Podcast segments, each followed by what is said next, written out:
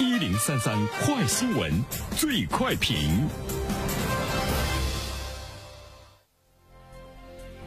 焦点事件快速点评：中秋佳节临近，但月饼大战早已在线上线下打响。利率超六成的月饼行业一直是市场的香饽饽，吸引着大批跨界品牌的商家入局。二零二一年，中国月饼行业竞争加剧，月饼销售规模或达二百一十八点一亿元。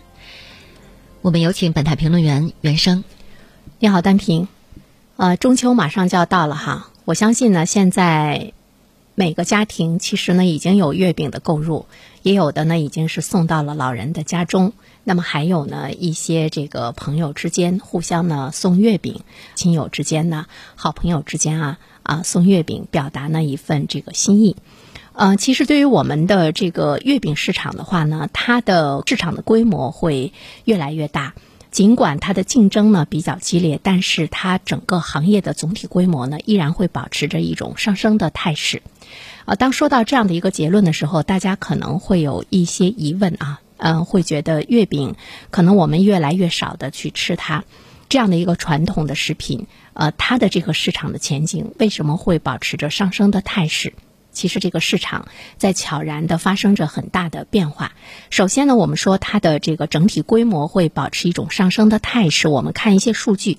呃，中国的月饼销售额从一五年的一百三十一点八亿元。增长到了二零二零年的二百零五点二亿元，在今年预计呢，月饼的销售规模会达到二百一十八点一亿元，这个增长的速度足以呢，让我们对未来的市场行业的规模会保持着上升的态势呢，是有着非常大的这个信心。这里面呢，其中有这样的一些原因。一个原因的话呢，就像刚才我们说到的，利率超六成的月饼行业一直是市场的香饽饽。利率超六成，其实是在告诉我们，生产月饼呢，它是一个利润很大的个行业。有很多的糕点生产商，比如说卖面包的哈，卖一些点心的这些生产商，呃，往往呢，他们仅靠中秋节卖月饼就可以呢，能够呢，使得它全年能够有非常好的。这个利润，所以说呢，呃，其中那么也会呢受到很多的一些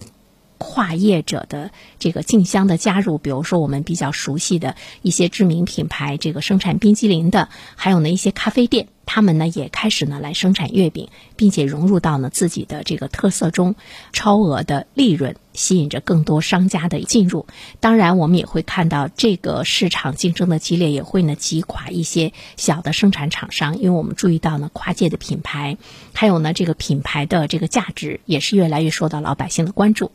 呃，第二方面，为什么我们说它的市场前景广阔，而且行业规模会保持上升的态势呢？因为我们注意到呢，它的一个消费的趋势，其实呢越来越朝着越贵的月饼进军。呃，现在的消费者呢，其实它的主力群体已经是年轻人了啊。年轻人的消费观念更加呢注重的是月饼的品质，所以说我们就会看到，在今年消费者在选购月饼上可接受的支出呢是更高了，在一百到一百九十九元的占比中提升了百分之。七点四达到了百分之二十七点五，而在两百到两百九十九元之间的占比提升了百分之六点五，达到了百分之三十三点三。预计在九十九元以下的占比呢，下降到了百分之十二点八。这个产品我们看到大家越来越接受呢，它的品质跟价格成一定的比例，而且大家越来越希望能够吃到高品质的月饼。比如说，人们越来越倾向于这个手工月饼啊。第三点的话呢，其实我们会注意到，在这个市场中的这个竞争，不断的去创新，而且不断的出其不意，不断的让大家呢会见识到各种各样的一些新式的月饼，就是创意健康的月饼。比如说，健康粗粮、木糖醇定制、低糖蛋黄、低糖。松子儿仁儿等等这样的这个月饼呢，不断的投入市场，这是人们对健康的一种需求。另外一方面的话呢，我们会注意到。